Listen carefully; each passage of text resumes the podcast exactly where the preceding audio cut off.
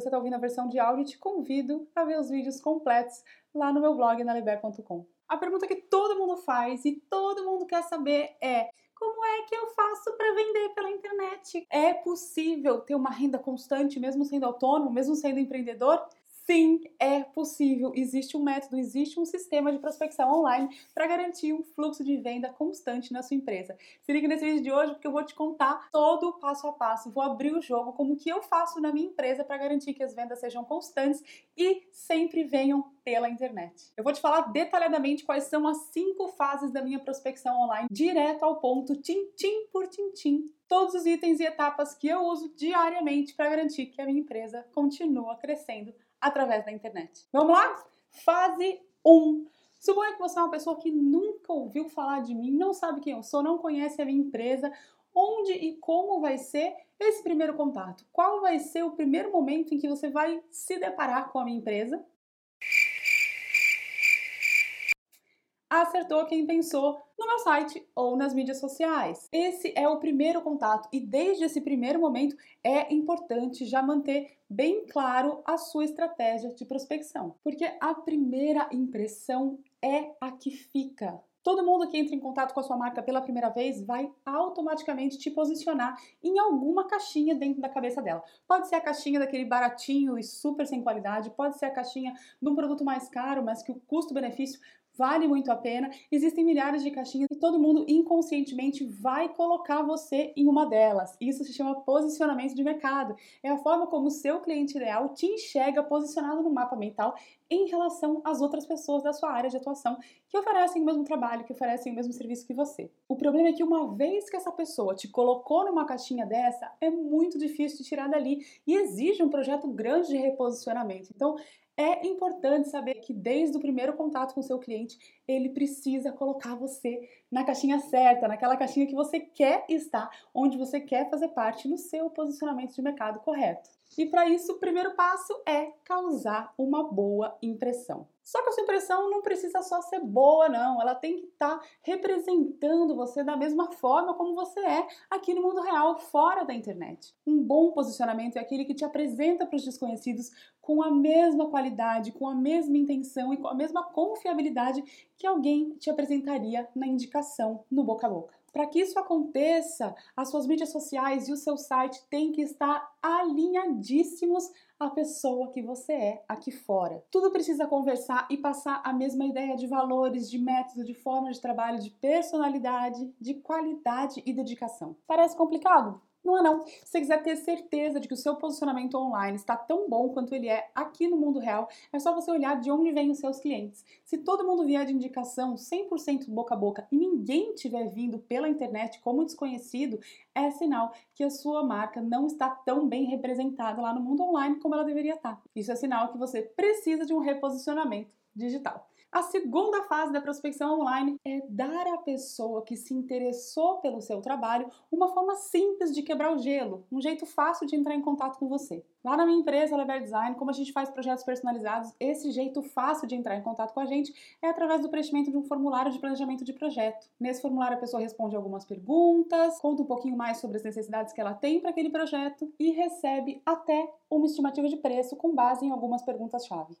Desse jeito, a pessoa consegue ter um tempinho para pensar melhor sobre o projeto, amadurecer as ideias que ela tem e ela começa a entender quais elementos causam variação de preço, o que, que dá mais trabalho, o que, que dá menos trabalho de fazer em termos de um projeto personalizado. Essa etapa é muito legal porque elimina a conversa furada e frustração da sua parte e da parte do cliente. Também é importante que nesse momento seja fácil entrar em contato com você. Não adianta ser uma mensagem, um e-mail, um formulário de contato, uma coisa super aberta. É importante que você direcione a pessoa. Entre em contato comigo assim, clica aqui, responde essa e essa pergunta, faça isso. É importante dar esse passo a passo bem claro para que o cliente não tenha preguiça de entrar em contato com você. A terceira fase é a triagem de leads. Minha equipe recebe todos esses formulários preenchidos e começa a selecionar aqueles que estão mais adequados a trabalhar conosco. A gente avalia quem está no melhor momento, quem tem mais a ver com a nossa empresa, quem está mais pronto para começar e quem já consegue de fato investir nesse projeto. Desse jeito a gente consegue responder todo mundo direitinho e passar para a próxima fase só quem realmente tem condições e possibilidades reais de trabalhar com a gente. A quarta fase é muito, muito, muito importante.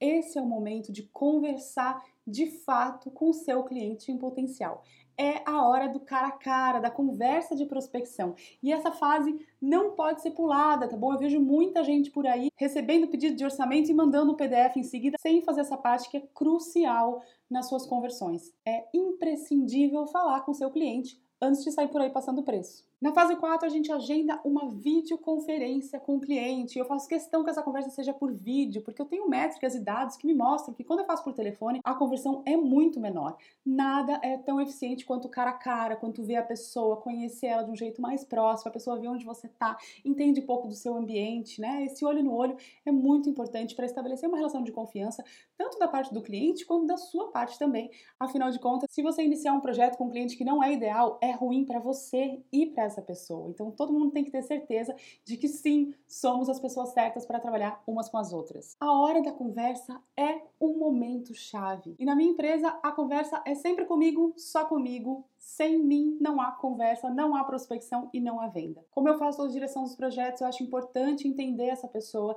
compreender bem as necessidades dela para saber se é o ideal ou não para trabalhar com a gente. Nessa hora eu troco muitas informações relevantes com o cliente. Eu conheço melhor cada um, entendo melhor o projeto de cada um deles e na grande maioria das vezes acabo por estabelecer uma relação de muita confiança mútua. Essa conversa normalmente não precisa ser muito longa, tá bom? No meu caso, eu levo cerca de 20 a 30 minutos no máximo e é suficiente para entender o cliente, para tirar as necessidades, para dar as informações que eu preciso e para passar para a próxima fase. A última fase, a quinta fase fase do meu processo de prospecção. É muito, muito, muito importante. Eu sei que vários de vocês vão me dizer: ah, eu preciso fazer isso mesmo, eu não posso pular essa parte. Não, não pode. Essa parte é fundamental. Na quinta fase é o momento em que você vai falar o preço do seu projeto para o seu cliente durante essa videoconferência, durante essa conversa, no cara a cara, sem medo de falar valor, sem medo de enfrentar as objeções do seu cliente. Ainda durante essa conversa, nessa quinta fase, eu mostro o preço, envio o PDF e discuto com o cliente as possibilidades reais de início do projeto. Assim mesmo, na lata.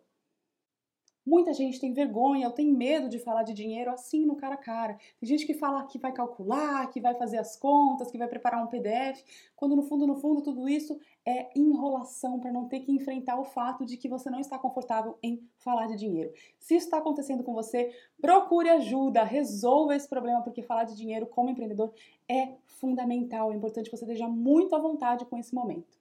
Antes de eu criar esse processo, cada vez que eu desligava com o cliente, eu ainda ia preparar um PDF específico, recalcular todo o valor do projeto. E muitas vezes eu acabava atrasando, perdendo time, e isso acabava ficando para depois porque afinal de contas orçamento não é a coisa mais legal do mundo de se fazer. E aí ficava tudo bagunçado, ficava tudo enrolado, eu perdia a venda, perdia tempo e era uma grande frustração. Hoje em dia eu tenho uma taxa de conversão de um a cada três, ou seja, a cada três pessoas com quem eu converso, uma fecha o projeto comigo. Então fica muito fácil fazer minha projeção de vendas, ou seja, se eu preciso vender dois projetos por mês e cada três pessoas que eu converso eu vendo um, eu preciso conversar com seis pessoas por mês. Fica simples, fica fácil. Se eu olho a minha agenda e vejo que não tem seis conversas agendadas, eu vou atrás de fazer as atividades que eu sei que resultam em outros agendamentos de conversa. Fica muito fácil saber quantos projetos vão entrar, quantos contratos serão fechados só com base na minha agenda de conversa da semana. Viu como é simples? Não tem mistério, é tudo questão de número e de organização. Me conta aí, como é que está o seu processo de venda, como é que você faz e o que que você percebeu que você já precisa mudar para começar a vender mais e mais constantemente pela internet. Estou te esperando nos comentários. Um beijinho e até a próxima. Tchau, tchau. E se você quiser baixar tudo isso escrito em PDF anotadinho, corre lá no meu blog que eu deixei tudo preparado para você, tá bom? Beijo.